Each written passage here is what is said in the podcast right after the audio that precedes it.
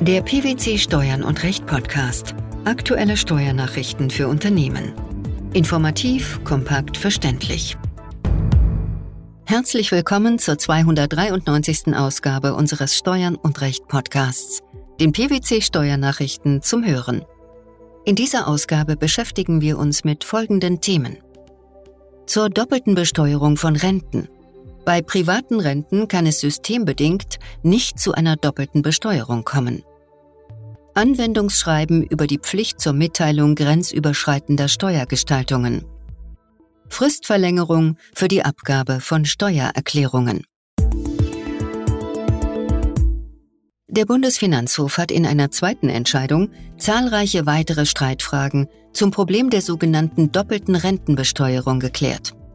Er hat nicht nur über die Behandlung von Leistungen aus der freiwilligen Höherversicherung zur gesetzlichen Altersrente und Fragen der sogenannten Öffnungsklausel entschieden, sondern weitere Beschlüsse getroffen. Was hat er noch geklärt? Der Senat hat auch klargestellt, dass es bei Renten aus privaten Kapitalanlageprodukten außerhalb der Basisversorgung, kurz privaten Renten, die anders als gesetzliche Altersrenten lediglich mit dem jeweiligen Ertragsanteil besteuert werden, systembedingt keine Doppelbesteuerung geben kann. Und hat er entschieden, dass zum steuerfreien Rentenbezug nicht nur die jährlichen Rentenfreibeträge des Rentenbeziehers gehören, sondern auch die eines etwaig länger lebenden Ehegatten aus dessen hinterbliebenen Rente. Welcher Sachverhalt lag dem Streitfall zugrunde? Der Kläger war als Zahnarzt Pflichtmitglied eines berufsständischen Versorgungswerks, blieb allerdings freiwilliges Mitglied in der gesetzlichen Rentenversicherung. Er erhielt im Streitjahr 2009 von der Deutschen Rentenversicherung Bund eine Altersrente und Zusatzleistungen aus der dortigen Höherversicherung. Zudem bezog er mehrere Rürup-Renten, ebenso zahlreiche Renten aus privaten Kapitalanlageprodukten. Das Finanzamt setzte für die gesetzliche Altersrente einschließlich der Leistungen der Höherversicherung den sich nach der gesetzlichen Übergangsregelung ergebenden Besteuerungsanteil von 58 Prozent an. 42 Prozent der ausgezahlten Rente blieben steuerfrei. Im Hinblick auf die hohen Beitragsleistungen des Klägers in zwei Versorgungssysteme wandte das Finanzamt die sogenannte Öffnungsklausel an. Diese ermöglicht es, in bestimmten Konstellationen die Rente zumindest teilweise mit dem günstigeren Ertragsanteil zu versteuern. Die Rürup-Renten des Klägers brachte das Finanzamt mit dem Besteuerungsanteil die sonstigen privaten Leibrenten, wie vom Gesetz vorgesehen, mit dem Ertragsanteil in Ansatz. Das hessische Finanzgericht wies die hiergegen gerichtete Klage des Zahnarztes ab. Warum hielten die Kläger diese Entscheidung für unzutreffend? Sie vertraten die Meinung, dass die gesetzliche Altersrente, eine der Rürup-Renten und diverse Renten aus privaten Versicherungen unzulässigerweise doppelt besteuert würden, weil nach ihren Berechnungen die aus versteuertem Einkommen erbrachten Beiträge höher seien als der steuerfreie Teil der zu erwartenden Rentenzahlungen. Wie entschied der Bundesfinanzhof in dieser Sache? Die BFH-Richter entschieden, dass die Leistungen aus der freiwilligen Höherversicherung zur gesetzlichen Altersrente als Teil der Rente einheitlich mit den regulären Rentenbezügen zu versteuern seien dass jene Leistungen sozialversicherungsrechtlich zu einer überdurchschnittlichen Versorgung aus der gesetzlichen Rentenversicherung führen und ausschließlich aus eigenen Beiträgen des Versicherten finanziert wurden, erachtete der Senat als unerheblich. Die Auffassung der Kläger, dass die gesetzliche Öffnungsklausel, die bei überobligatorisch hohen Einzahlungen in ein Altersvorsorgesystem der Gefahr einer doppelten Besteuerung von Renten vorbeugen soll, nach dem eindeutigen Gesetzeswortlaut nur auf Antrag des Steuerpflichtigen anwendbar sei, teilte das oberste Finanzgericht jedoch. Sie hätte danach im Streitfall keine Anwendung finden dürfen, weil die Kläger keinen entsprechenden Antrag gestellt hatten. Trotzdem blieb die Revision auch in diesem Punkt ohne Erfolg. Aus welchem Grund? Die unzutreffende Anwendung der Öffnungsklausel verletzte die Kläger nicht in ihren Rechten die ihnen durch die Anwendung der Öffnungsklausel zu Unrecht gewährte Entlastung fiel nämlich höher aus als der Betrag, der ohne Geltung der Öffnungsklausel für das Streitjahr als doppelt besteuert anzusehen wäre. Das oberste Finanzgericht stellte zudem klar, dass zum steuerfreien Rentenbezug nicht nur die jährlichen Rentenfreibeträge des Rentenbeziehers, sondern auch die eines etwaig länger lebenden Ehegatten, aus dessen hinterbliebenen Rente zu rechnen sind. Im Streitfall war daher auch der steuerfrei bleibende Teil einer späteren, bei statistischer Betrachtung wahrscheinlichen, Witwenrente der Klägerin zu berücksichtigen. Regelmäßige Anpassungen einer der Basisversorgung dienenden gesetzlichen oder einer Rürup-Rente sind nach Auffassung des Bundesfinanzhofs auch in der Übergangsphase in voller Höhe und nicht wie von dem Kläger begehrt, mit dem geringeren individuellen Besteuerungsanteil zu berücksichtigen. Der Senat bestätigte insoweit seine bisherige Rechtsprechung. Wie äußerte er sich zu den streitigen Renten des Klägers aus privaten Kapitalanlageprodukten außerhalb der Basisversorgung? Hinsichtlich dieses Streitpunkts konnten die obersten Finanzrichter keine doppelte Besteuerung feststellen. Die für diese Renten geltende Ertragsanteilsbesteuerung kann nach Ansicht des Senats bereits systematisch keine doppelte Besteuerung hervorrufen, weil der durch das Gesetz festgelegte Ertragsanteil in zulässiger Weise die Verzinsung der Kapitalrückzahlung für die gesamte Dauer des Rentenbezugs typisiert. Diese Art der Besteuerung verlangt nicht, dass die Beitragszahlungen in der Ansparphase steuerfrei gestellt werden.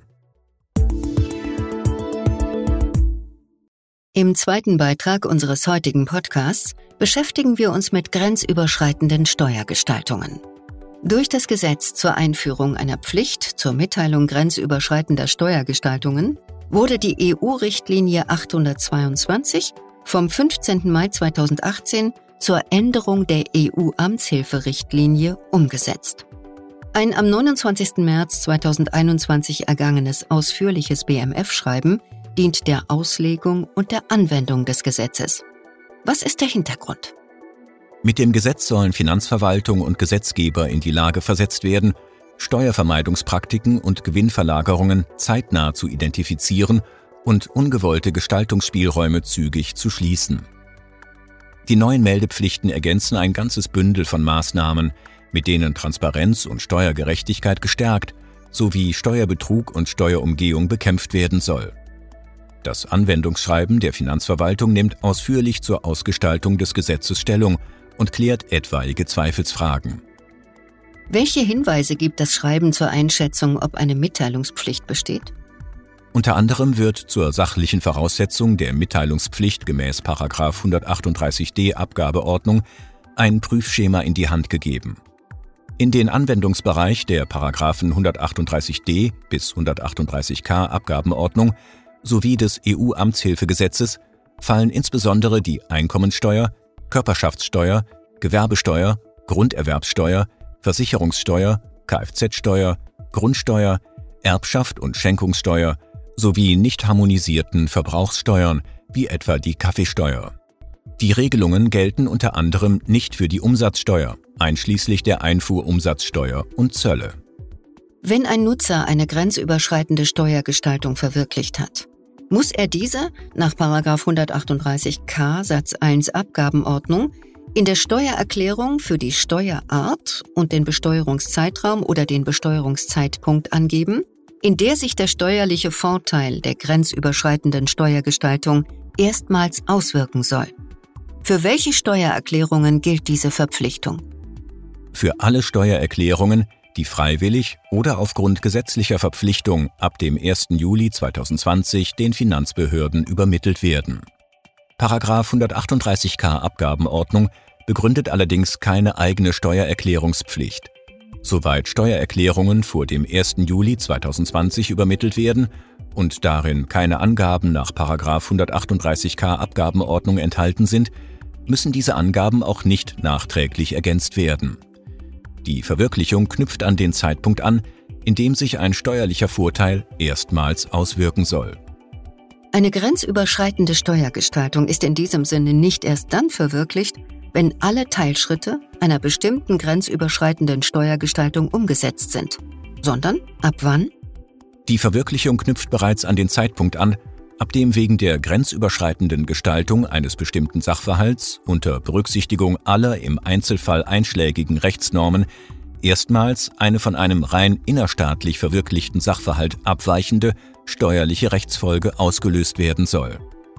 Wie werden Verstöße gegen die Mitteilungspflicht geahndet? Vorsätzliche oder leichtfertige Verstöße gegen die nachfolgenden Mitteilungspflichten stellen Ordnungswidrigkeiten dar, die gemäß den einschlägigen Regelungen der Abgabenordnung mit einem Bußgeld von bis zu 25.000 Euro geahndet werden können. Ab wann gilt das Anwendungsschreiben? Die Pflicht zur Mitteilung grenzüberschreitender Steuergestaltungen besteht ab dem 1. Juli 2020 und auch für grenzüberschreitende Steuergestaltungen, bei denen der erste Schritt zur Umsetzung nach dem 24. Juni 2018 und vor dem 1. Juli 2020 gemacht worden ist. In diesen Fällen ist die Mitteilung innerhalb von zwei Monaten nach dem 30. Juni 2020 an das Bundeszentralamt für Steuern zu erstatten. Im letzten Beitrag unseres Podcasts geht es um Steuererklärungen. Der Bundesrat hat am 25. Juni 2021 der Verlängerung der Abgabefrist für die Steuererklärung 2020 um drei Monate zugestimmt. Der Bundestag hatte sie am 21. Mai 2021 an das Gesetz zur Umsetzung der EU-Richtlinie ATAT zur Anti-Steuervermeidung angefügt und damit inhaltlich eine Anregung des Bundesrates aufgegriffen. Für wen gilt die neue Frist? Die dreimonatige Verlängerung für den Veranlagungszeitraum 2020 gilt sowohl für Steuererklärungen, die von Steuerberaterinnen und Steuerberatern erstellt werden, als auch für Steuerpflichtige, die ihre Steuererklärungen selbst anfertigen.